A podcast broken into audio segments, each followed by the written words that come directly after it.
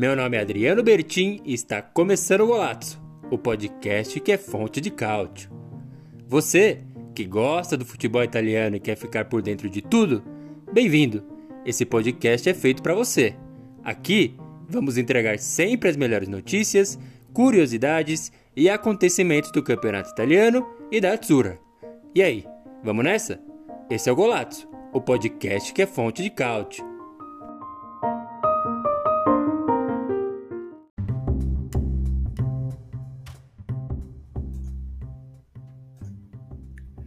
Boa, muito boa! Já entrou no ar mais uma live Fonte de Cálcio, mais um podcast do Golazzo. Exatamente, eu sou Adriano Bertin, o apresentador deste programa aqui dedicado inteiramente à cobertura e à repercussão do nosso querido futebol italiano. Exatamente, imagino que você que está acompanhando esse conteúdo aqui no Spotify, posteriormente no formato de podcast, já está bem acostumado com essa introdução.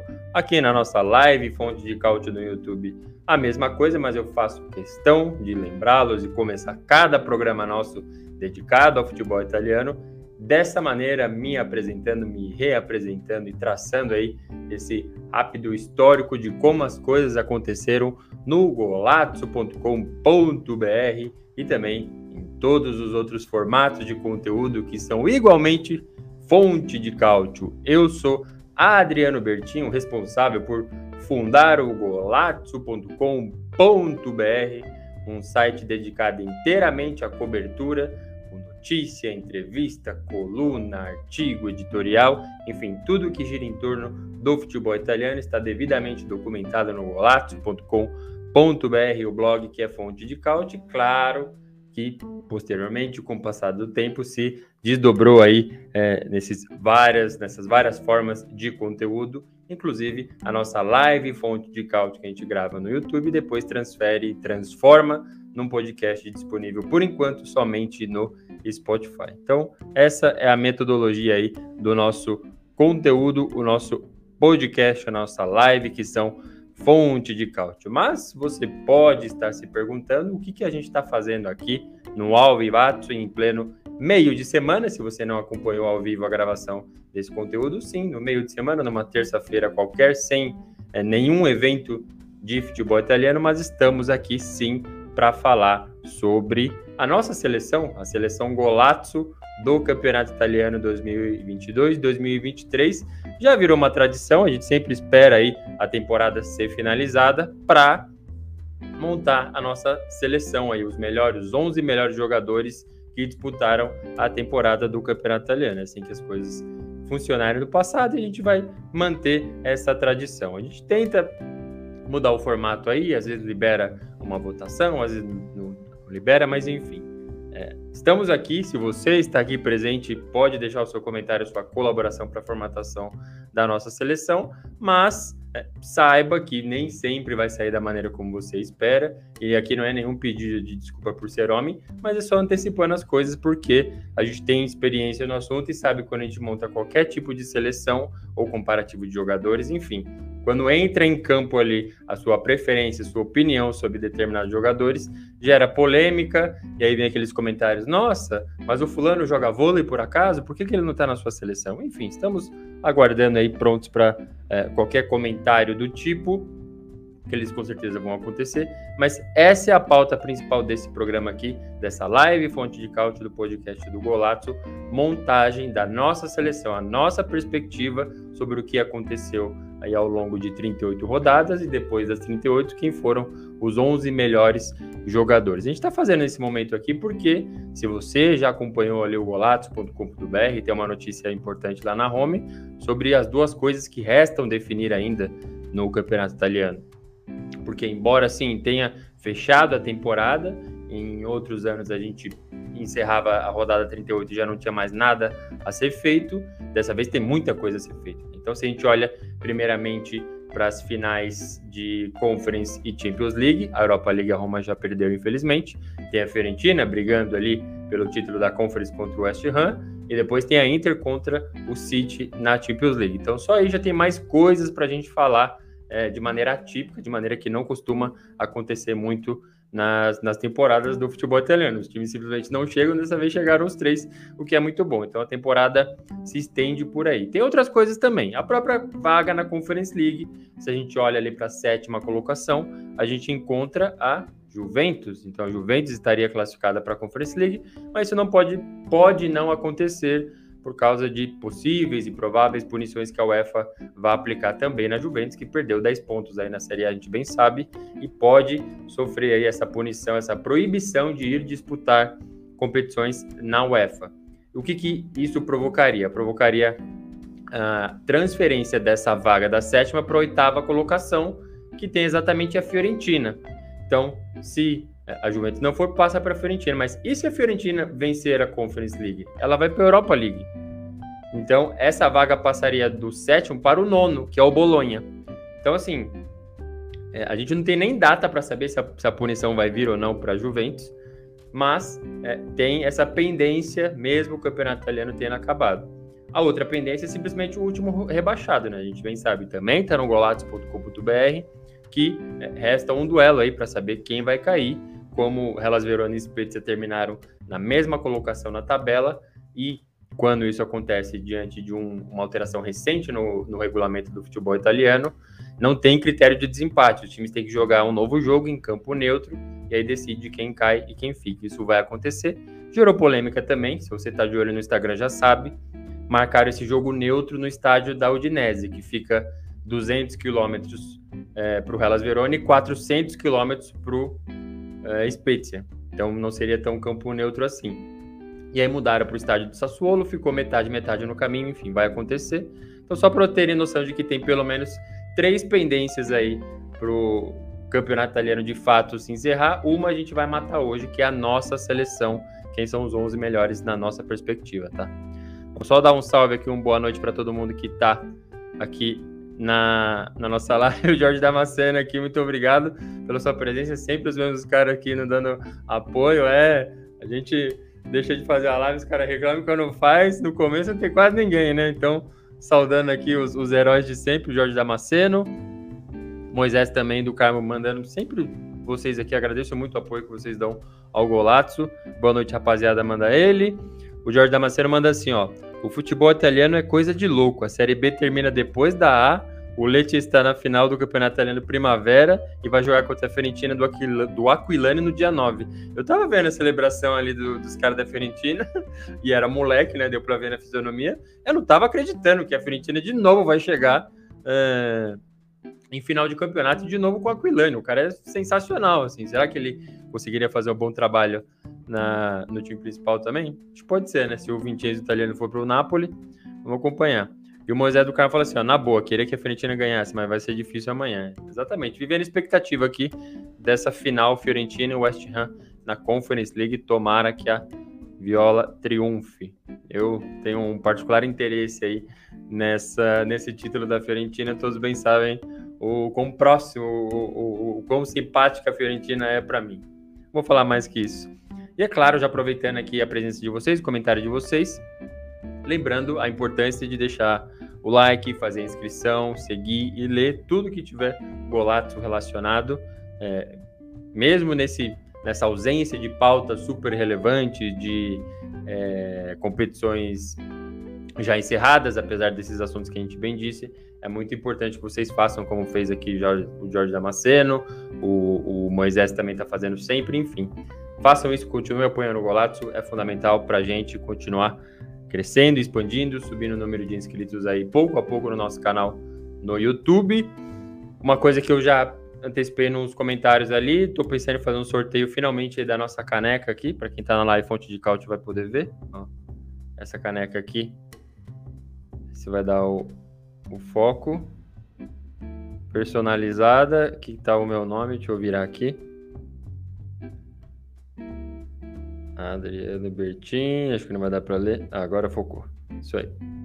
Essa caneca aí, vou fazer um sorteio se a gente chegar na marca dos mil inscritos. Enfim, coisas vão acontecer. Fiquem de olho no Golatos aí, mas continue é, apoiando da forma como vocês estão.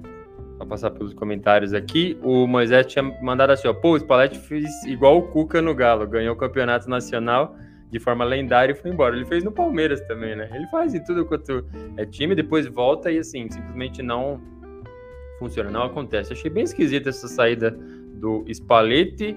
O cara fez até tatuagem, eu achei muito esquisito. Mais esquisito ele fazer tatuagem e anunciar que não fica ao mesmo tempo. Um negócio bem bizarro assim, mas enfim, situação aí do Spalletti do Napoli vai ter que procurar outro técnico agora para a próxima temporada. E antes de falar de próxima temporada, vamos falar dessa. É a nossa seleção. Vamos montar a seleção do Golazzo, que vai pro, pro Pop Podcast já está, você está acompanhando agora. Vai para o nosso site também, vai para as redes sociais, vamos fazer a arte lá e só esperar o xingamento de todo mundo. Mas isso vai acontecer e acontecer agora. Eu tenho mais ou menos a seleção que eu quero montar na minha cabeça. Estou sujeito sim a alterações, então aceito os comentários, sugestões, protestos aqui no Alvivato, sempre valorizando vocês que estão aqui dando opinião de vocês. Então, mas eu tenho na cabeça ali alguns, tem vários nomes, outros eu coloquei só dois, enfim, acho que vocês vão entender a metodologia. A gente vai pouco a pouco. Uma coisa que eu queria fazer, uma observação: saíram né, os nomes é, que a própria Série A divulgou como os MVPs. Então, no gol teve o Provedel, teve o Kim Min Jae na zaga, no meio foi o Barella, no ataque foi o Ozyman e o MVP de toda a temporada foi o Kvaratskhelia. É, eu discordo de alguns assim, mas ao longo desse programa vocês vão entender os meus protestos e os meus critérios assim. Saiba que, embora seja muito importante para algumas posições a questão das estatísticas ou como a gente chama aqui de estatísticas, porque são números que talvez não não reproduzam a realidade, é, a gente vai valorizar muito mais a questão de perspectiva, de opinião, de gostei, de não gostei, porque do contrário era só pegar lá a, a planilha lá que o Opta Paulo faz e soltar quem são os caras, né? Então tem toda essa perspectiva, não é ciência, não é puramente matemática, enfim, é a nossa perspectiva sobre o que aconteceu aí na temporada do campeonato italiano. Só ver aqui o comentário do Jorge Damasceno, trazendo aqui atualizações para a gente do Cautio Mercato. Ele fala: Benzema saiu do Real e nenhum time italiano demonstrou interesse nele. Talvez por já esperar que ele não fosse aceitar, né? Não sei, porque eles ficam sabendo, né, que tem a Arábia em jogo aí e tal, ou talvez temendo que ele realmente não vá render muita coisa, né? Apesar de ter tido uma temporada é, boa nessa, a outra foi a melhor. Ele foi eleito o melhor do mundo, né? Aliás. Mas não sei, não. Acho que esse efeito de Maria, efeito alguns caras assim que, sabe, rodam em todas as ligas do mundo e finalmente chega no italiano, não chega em condições. Então, talvez seja isso. Mas nesse caso, acho que os times apostariam, sim. Apostariam nele, mas deve ter rolado um, um, um receiozinho aí, algum, algum problema já sabendo que ele dificilmente iria. Mas vamos lá, a gente vai, vai por posição por posição elegendo os 11 aí. Outra observação importante é que eu sempre escolho o esquema 4-3-3, e não porque é minha preferência, até porque eu dificilmente me aventuro em esquema tático, mas porque dessa maneira dá para explorar, dá para colocar mais caras ali em cada posição e valorizar mais é, os valores individuais sem ter muita competição entre dois caras muito bons, né? A gente fez aquele comparativo de Milan e Inter, acabou rivalizando ali Rafael Leão e Lautaro Martinez. Negócio muito difícil, mas era uma justa a se fazer. É uma coisa colocar Lukaku contra Giroud. Era, era o justo a se fazer. Então, esse vai ser o esquema. Vamos começar pelos goleiros. Então, vamos já partindo sem problema nenhum. Os que eu separei aqui, na minha perspectiva, foram Provedel, o Onaná e o Chesney. Foram caras que eu tive muito...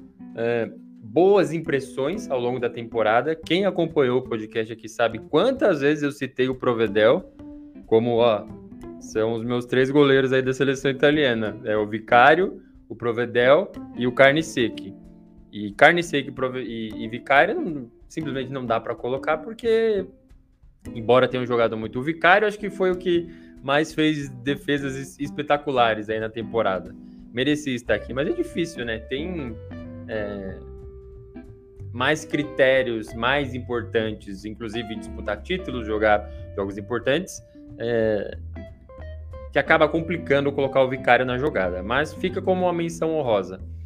É, O Provedel acabou sendo eleito aí, e para mim fica aquela questão matemática da coisa. Porra, você falava sempre do Provedel, do Carniceque, do Vicário, tá colocando o Onaná e Chesney aí, por quê? Bom, primeiro que eu tava citando só os italianos, pensando até em convocação, e em segundo, porque acho que era aquilo menos óbvio, aquilo que, nossa, a galera se eu falar Vicário aqui, quem não acompanha o campeonato italiano não, não vai dar atenção. O Provedel, o Carne Seco, o cara que foi rebaixado e tal. Mas enfim, eu acho que tem essa perspectiva. Agora, quando vou lembrando de outras coisas, eu acho que fica mais pertinente esse trio aqui. Ah, e o Manhã? Manhã quase, quase não jogou, né? Teve toda a fase do, do Tataru Frango, Tataru Sano assumindo o gol do Milan, por lesão do Mike Manhã. Quando voltou, voltou no mesmo nível de sempre, então nenhum problema. Mas, é, exatamente por isso, eu prefiro montar esse trio. Tem uma coisa aqui que pega, e não deveria, tá? Porque a análise é campeonato italiano. Então, assim, a defesa que o cara fez na Champions League e o Onaná fez várias, não deveria contar. E o Chesney na Europa League também, mesma coisa. Então, se a gente ficar só no campeonato italiano, e eu nem defendo completamente isso, pra você ver o quão versátil está sendo a coisa aqui, não tem como não ser o Provedel. E por quê? Porque eu tô até com os números aqui do, do Transfer Market ele jogou os 38 jogos da Série A. Todos. O Chesney jogou 28, 10 a menos. E o Onaná. Não, tá na Champions League aqui. Deixa eu pegar o dado dele aqui.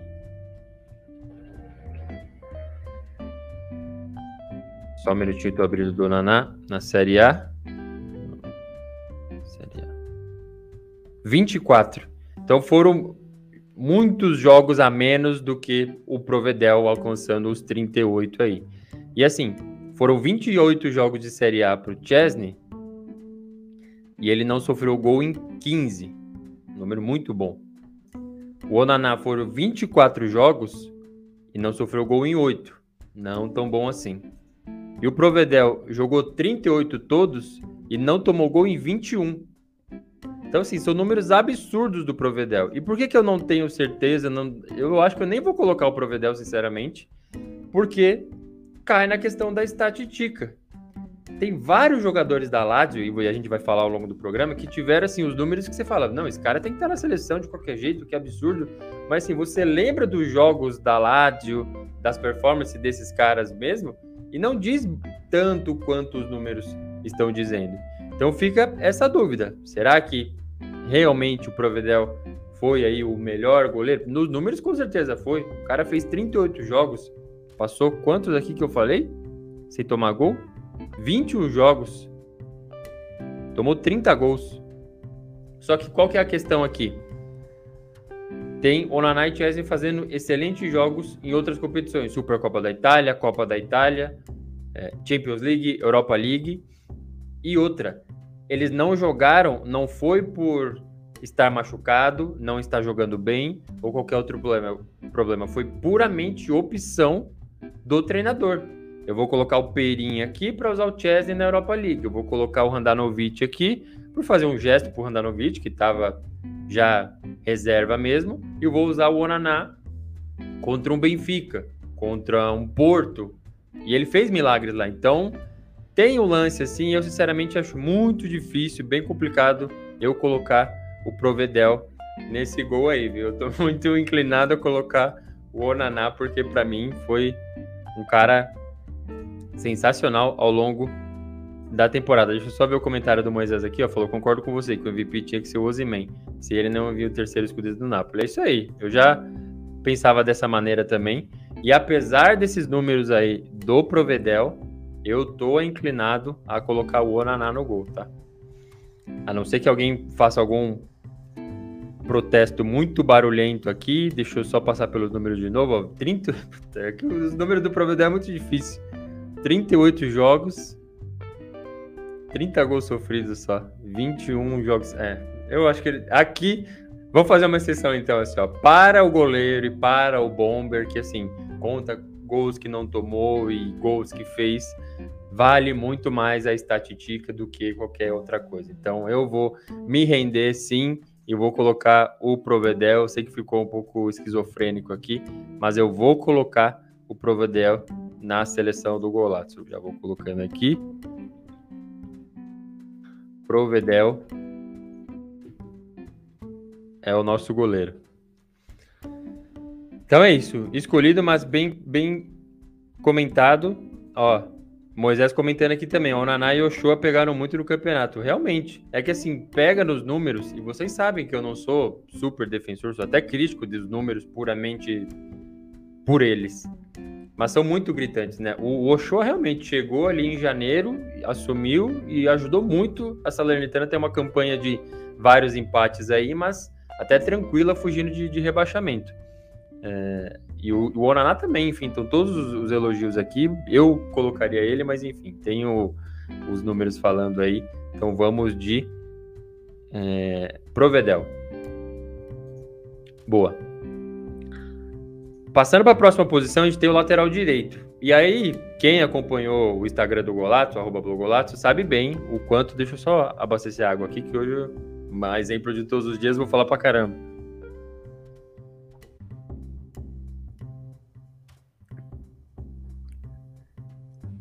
Quem acompanhou sabe que, especialmente depois da partida que o Milan eliminou o Napoli na Champions League, e que o, o Calabria simplesmente anulou o Kvaratskhelia, não sozinho, mas nos confrontos um a um ele foi muito bem, eu já estava assim, acabou, é o Calabria, o lateral direito da nossa seleção e ponto final. Só que tinha um Di Lorenzo que eu tinha simplesmente esquecido. E até em rodada final aí de campeonato italiano. Rodada final não, acho que contra a Inter. O cara fez um golaço, levantou o, o Scudetto pela primeira vez ali. Aquela foto oficial é o Di Lorenzo celebrando o Scudetto. Então, assim, eu até lancei a enquete no arroba Blogolato. Eu vou ver ao vivato como ficou para votar no lateral direito entre Di Lorenzo e Calabria, que é a nossa situação aqui. Vou abrir a enquete. Cadê? Di Lorenzo venceu, ó, 18, não, 69% dos votos foi para o Di Lorenzo e 31% foi para o Calabria. Então assim, contando com a colaboração de vocês, se, se tivesse acontecido o Calabria aqui, eu teria colocado essa para mim, estava definido que essa votação é, levaria assim a, a posição titular. Então, para mim, é, Vale a menção ao Calabria, como eu bem disse, deixa eu só ajustar aqui, só um minutinho. Pronto. Valia a menção ao Calabria, mas sim, está determinado que é o Di Lorenzo o nosso lateral, porque, enfim, foi uma temporada excelente, ele acabou sendo um dos dos vários símbolos desse Napoli, então, para mim, é sim o senhor Di Lorenzo o eleito. Acho que não teve muita dúvida, só valeu a menção ao Calabria que realmente na, na Champions League e não conta, né? Esse é o ponto. Deveria contar exclusivamente o campeonato italiano. Então, colocando Provedel e o Di Lorenzo. Colocando no Vivato aqui. Mais comentários aqui. Ah, o Moisés tinha falado, o Calabria é bom, mas o Lorenzi fez uma temporada espetacular. Teve golato também, né? Foi, foi um cara muito, muito importante mesmo pro, pro Napoli. Se não fosse ele, com certeza seria o Calabria. Eu até pensei e confessei lá no nosso Instagram que dava para eu fazer uma forçação de barra e não colocar o, o Calabria para competir com o Di Lorenzo e forçar o Di Lorenzo na outra ponta. Acho que vale, enfim, a nossa seleção poderia acontecer mas é, eu acho mais justo até porque tem outros caras lá na outra posição.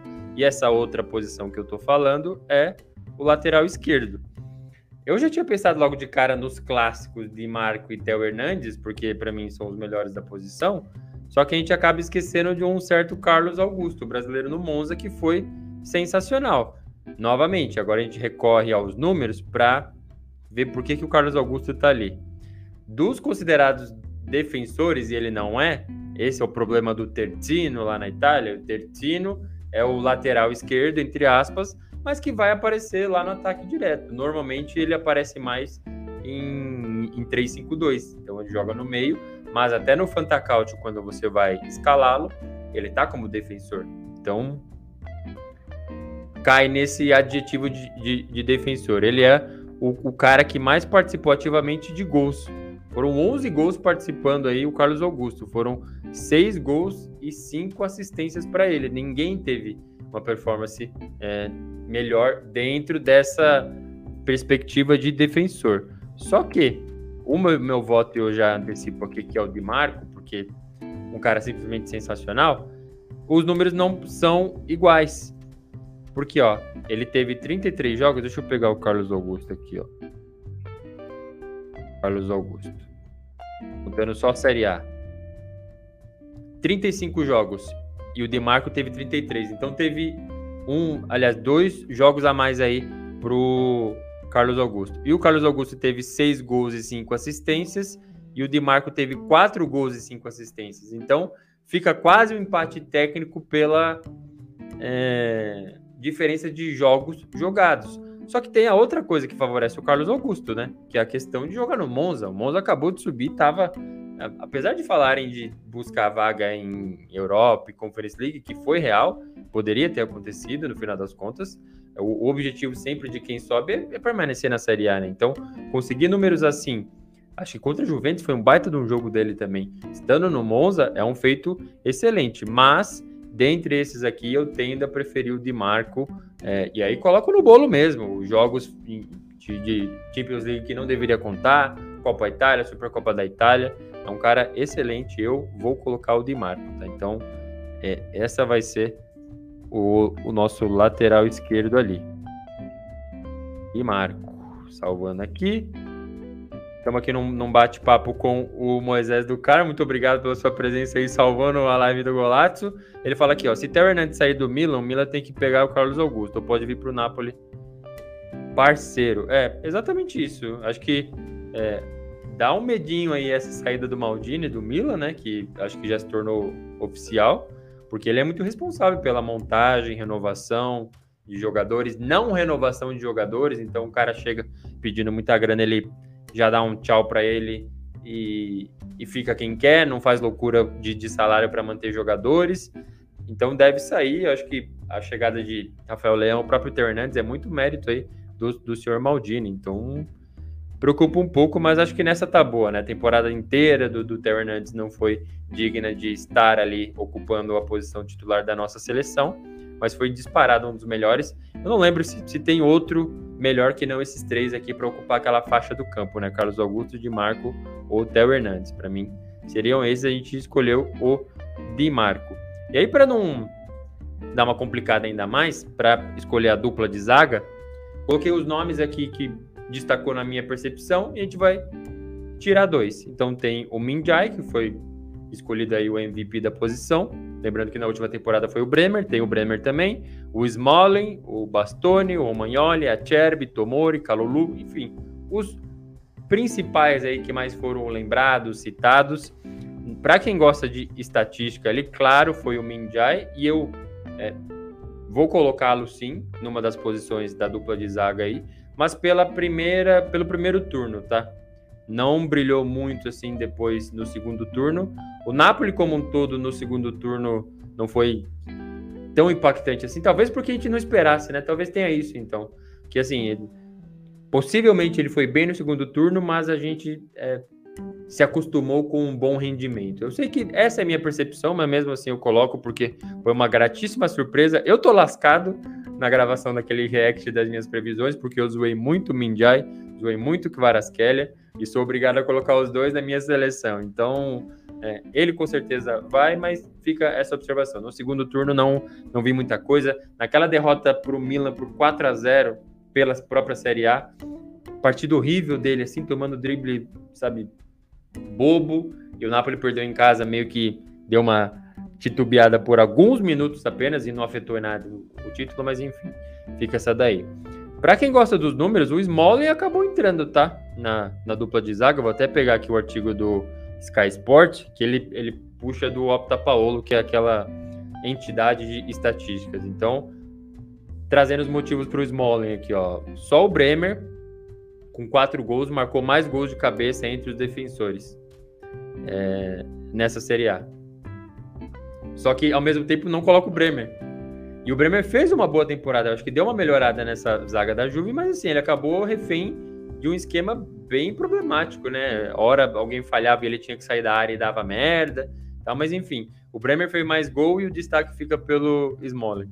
Então, entre os. Ah, olha essas estatísticas. Entre os defensores com pelo menos é, 2.500 minutos jogados nesse campeonato, é ele que fez menos faltas, o Smalling. Isso para mim não, não conta para você eleger um, um zagueiro bom, fez menos faltas.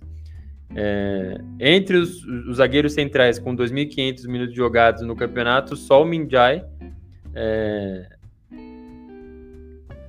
conseguiu ser driblado ou menos driblado. Olha, é um negócio absurdo.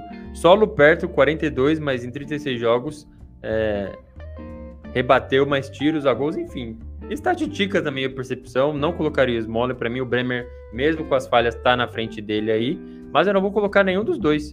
Para mim, quem fecha a zaga ali ao lado do Minjai, e aí começa a ter as polêmicas aqui, para mim é o Bastoni.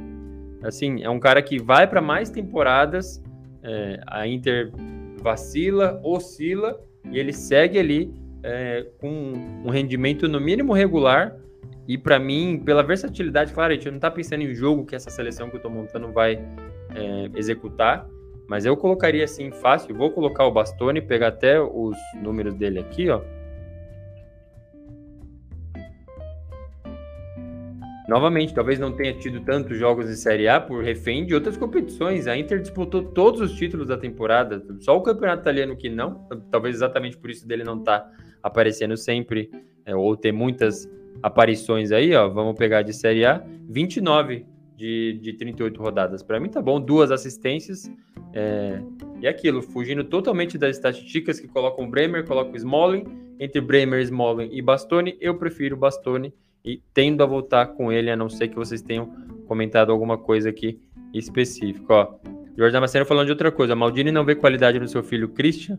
Ele pode ser o lateral esquerdo e usar a camisa 3. Acho que não quer queimar o cara, mas agora também, né?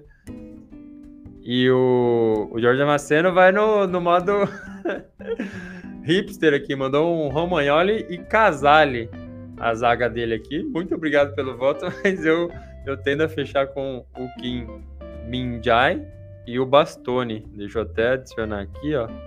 E Lorenzo. Opa.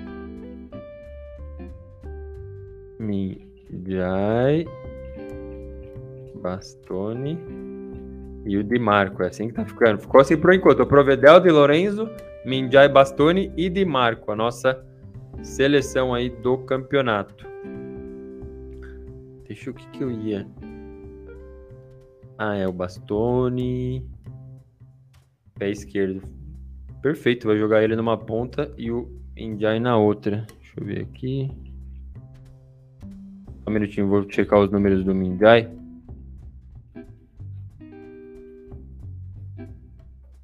Número de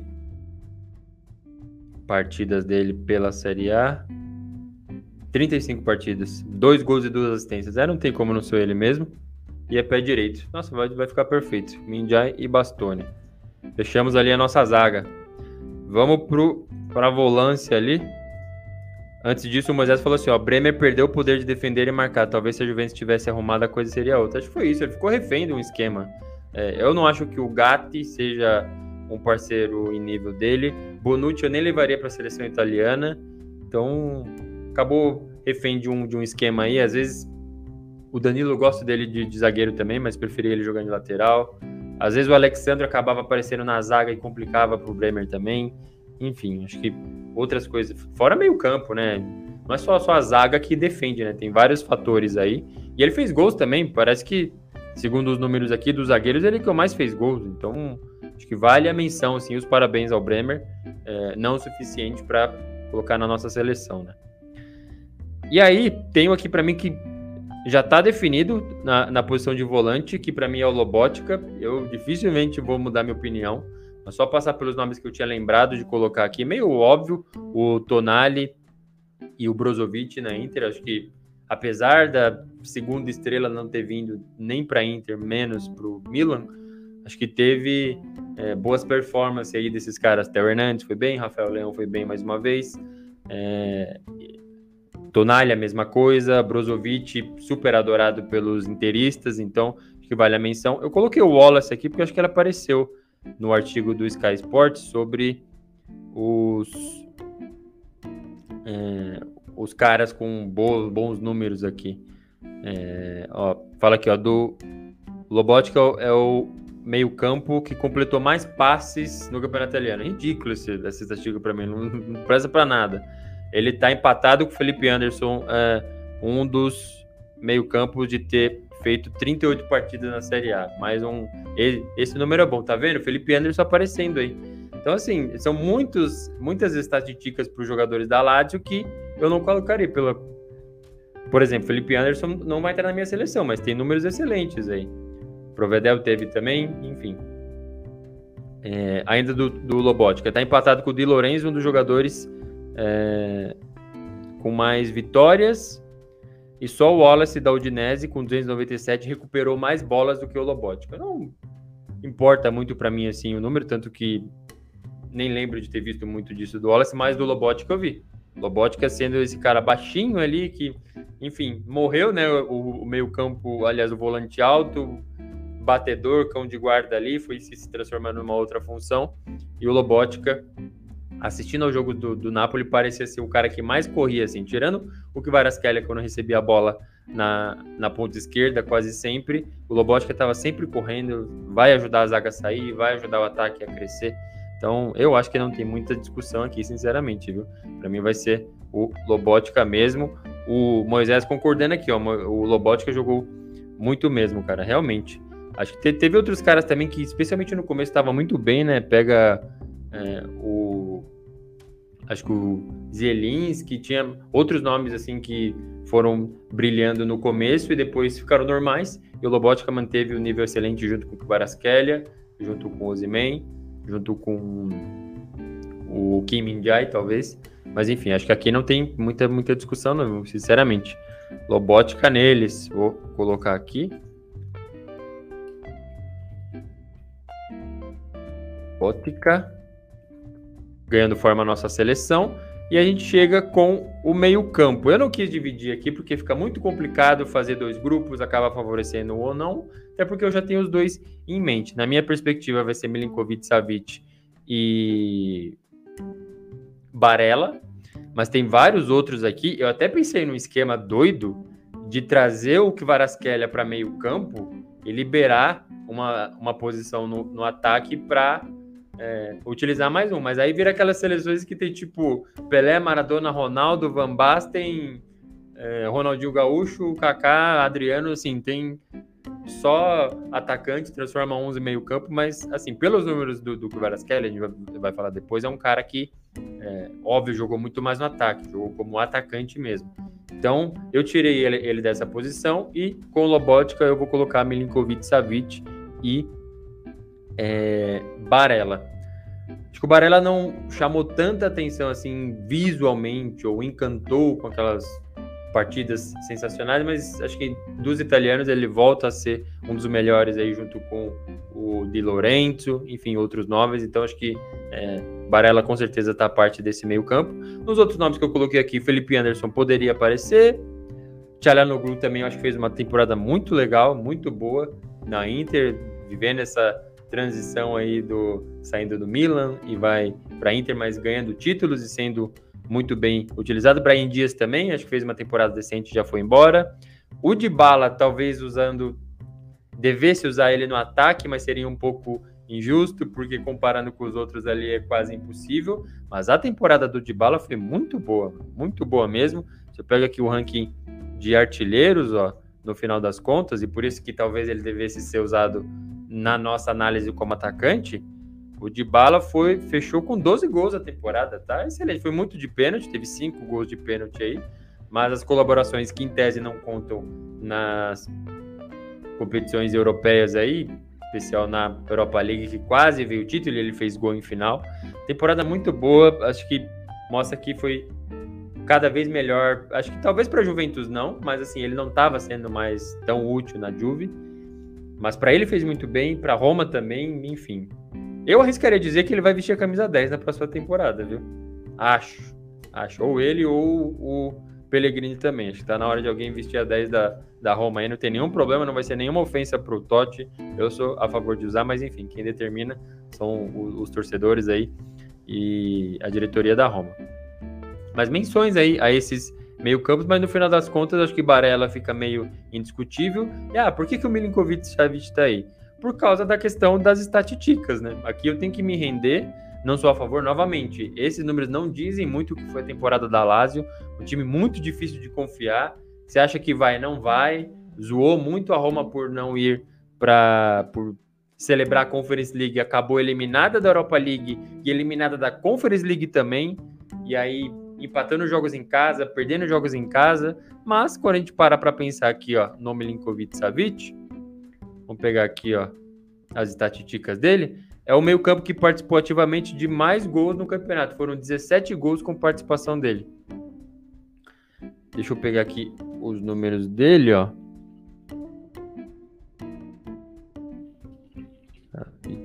Transfer Market. A, a fonte que eu estou utilizando para tudo isso aqui é o Transfer Market. Milinkovic Savic, 36 jogos dos 38. 9 gols e 8 assistências. É muito gol envolvendo o cara.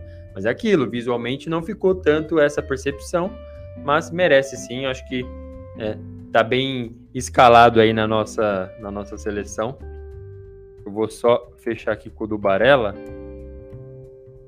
pelo menos nas estatísticas ele se saiu bem aí também.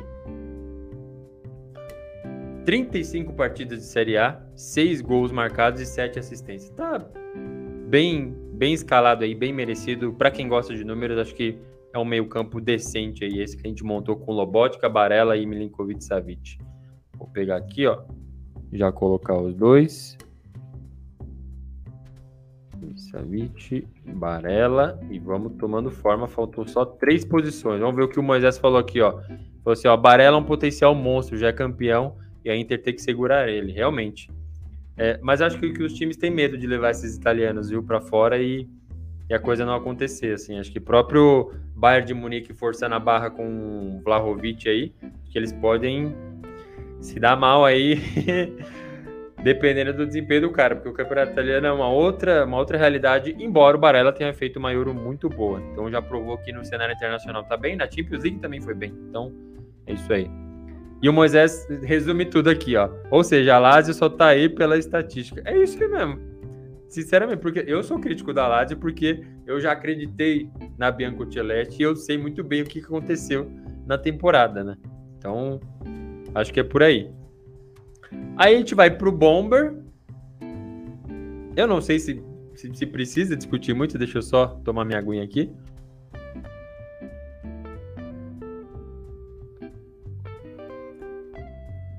A gente vai pro Bomber que, enfim, já coloquei logo de cara, porque nem precisa explicar que é o Ozyman, né? Que temporada sensacional. Para mim, o melhor jogador do Napoli. Para mim, o melhor jogador do campeonato italiano. Ah, o Kvaratskhelia foi muito bem, ganhou o MVP. Ok. Participou com gols e participou com assistências. Vai estar na nossa seleção também. Mas é, o papel de liderança do Ozyman e você vendo em campo ele deixando de ser aquele jogador estrambelhado que só fazia gol de cabeça para ser um cara que envolve o time, orienta na hora de pressionar, orienta na hora de passar e tudo mais, eu acho que mostra que foi muito além dos 26 gols, né? Deixa eu só conferir aqui. Foram 26 mesmo? 26 gols e só dois de pênalti. Então, assim, é realmente um, um momento excelente para o Zimen. Já fui crítico dele bastante por esse jeito estabanado dele, mas talvez tivesse refém de um time do Napoli que não jogava coletivamente, não procurava tanto assim, mas é um cara que não é só gol de cabeça, embora ninguém faça gol de cabeça como ele. É, vale o elogio, mas tem muito mais envolvimento, muito mais coisas que colocam o Ozyman, mas enfim, qualquer coisa que eu falar aqui fica demais. É, só lamento pelos outros, né, que teve também boas temporadas aí de o dia da Salernitana, que fechou com seus 16 gols, é isso? 16 gols, apenas um de pênalti, mas enfim, foi nessa reta final aí que as coisas começaram a funcionar com o Paulo Souza, mesmo assim. Outro também que merece elogios é o Nizola, do Spezia, vai fazer o jogo da salvação aí, 13 gols para ele, jogando no Spezia, coisa muito boa. O Lukman também, aliás, o Lukman é de outra função, é, focando aqui mais no, no, nos Bomber.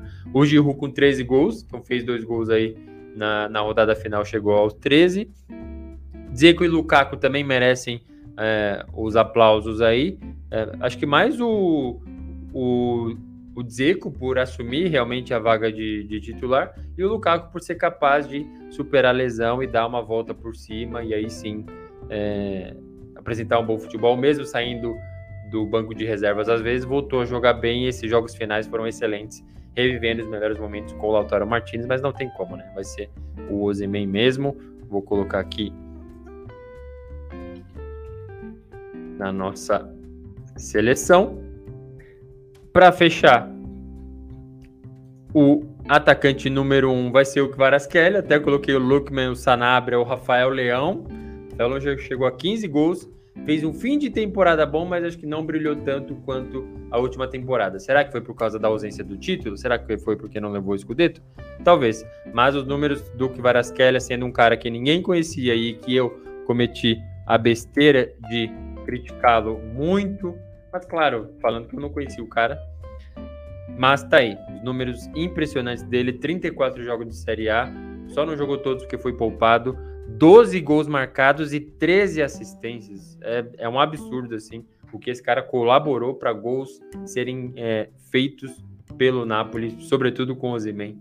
Então não tem como deixar esse cara de fora, vai ser sim nosso atacante. Pensei em colocar ele de meio campo, para sobrar uma vaguinha para o Rafael Leão, mas o mais justo é que sim, o nosso ataque seja formado por Ozyman, Kvaratskhelia e Lautaro Martinez. Acho que não tem como também deixar.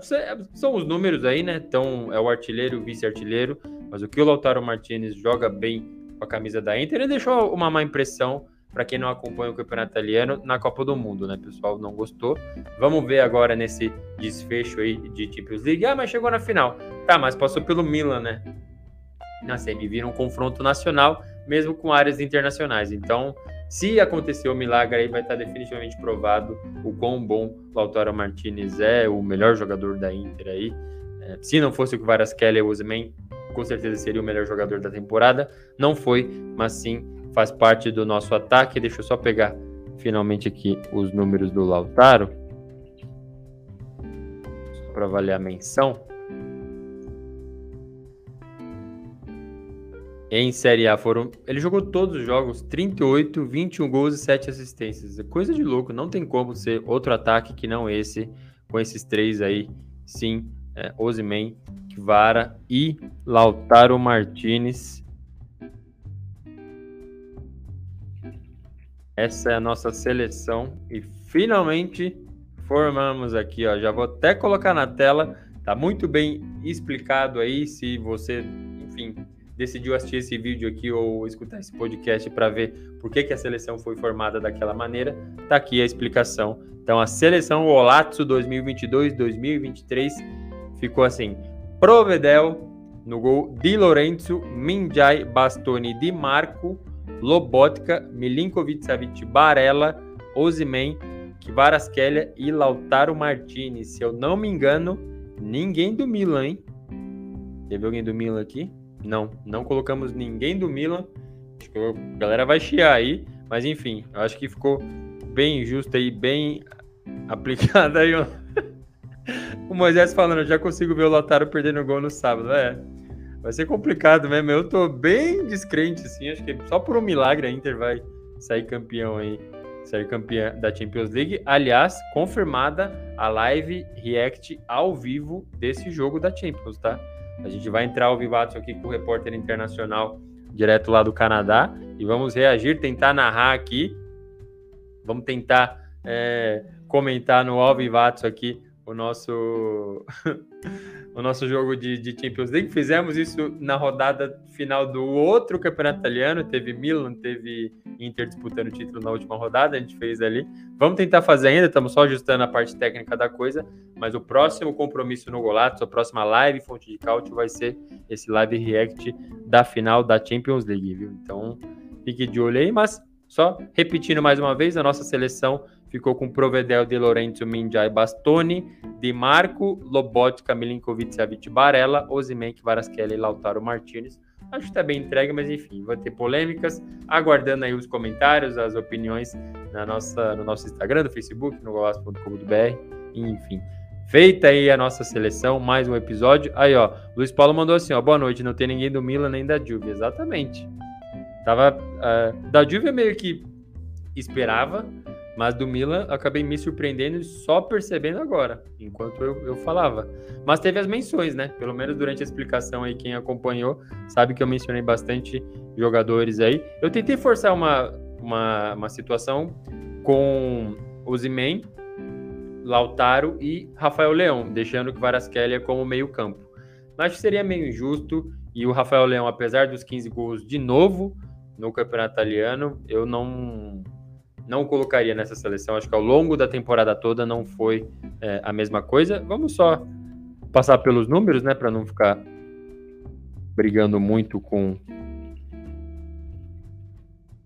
coisas que podem ter acontecido, porque é, é muito forte, né, o que a gente coloca no papel de que Varaskelia, Lautaro e Ozyman, como eu já falei.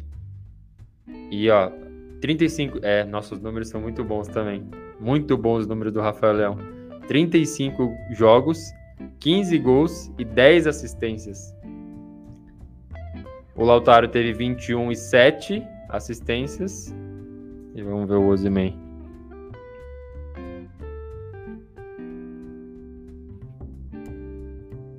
O Ozyman 32 jogos, a menos jogos, 26 gols e 5 assistências. Eu, eu acho que tá bem entregue. Pelo menos a menção foi feita ao Rafael Leão. Então, é, tá explicado, mas enfim, todos já sabemos onde vai vir o hate nos, nos, nos comentários. Aguardemos e vamos acompanhar ali. Só passando pelo comentário aqui do Moisés, falou assim: ó, aí, mano, depois tu faz a projeção da próxima temporada, porque vai ter muita coisa para ser falada. Não, eu com certeza vou fazer.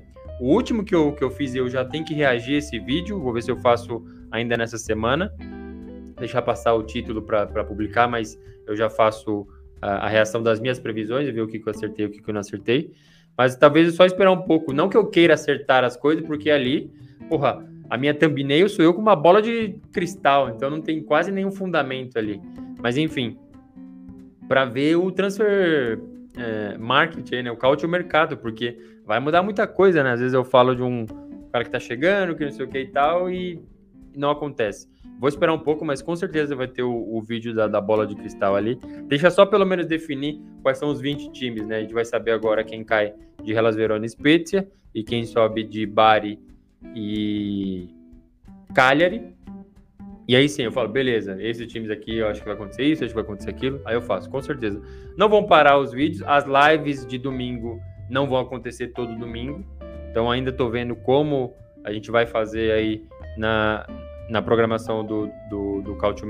Talvez a gente entre em alguma live algum domingo, não, mas enfim, todo domingo com certeza não preciso. Preciso sair de férias também, né, bicho? Eu mereço também. Mas enfim, fica de olho aí na, no Instagram do Blogolato no Facebook também. Aqui no canal vou usar mais a aba comunidade aí para a gente se comunicar mais e de forma mais frequente, para a gente alinhar a produção de conteúdos ao longo do Cautio Mercato. Mas tá aí, está feita a nossa seleção. Vou postar já nas redes sociais e comentem lá, fala quem que vocês acham que não deveria entrar, a seleção de vocês, aproveitem e vamos espalhar bem aí essa nossa seleção do Golazzo 2022-2023. Agradeço demais a todos vocês que acompanharam aí o Golazzo ao longo de toda a temporada. Sei que nem sempre deu para fazer a live. Esse domingo agora passado foi um show que preso no aeroporto de, de, Curitiba, não consegui fazer a live do final aí do, do campeonato italiano, mas enfim, a gente vai entregando aos poucos e é por causa de vocês que estão aqui no Alvivato em especial, faz muita diferença esses comentários que vocês deixam aqui. É por isso que eu faço questão de agradecer sempre. Beleza? Eu vou ficando por aqui. Um forte abraço e até a próxima!